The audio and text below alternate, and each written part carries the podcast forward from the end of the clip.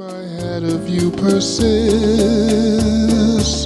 Bright as the bracelet on your wrist.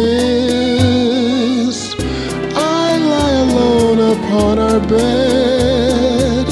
The scent of you surrounds my head. And at the door I hear you knocking.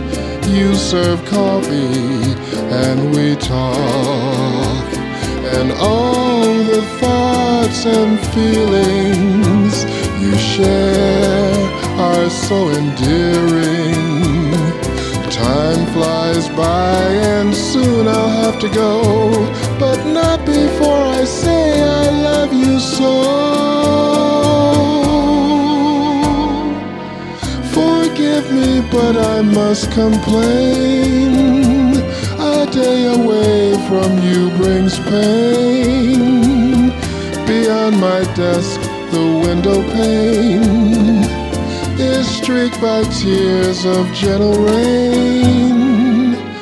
The hours pass so slowly, dear, that I can't wait to have you near.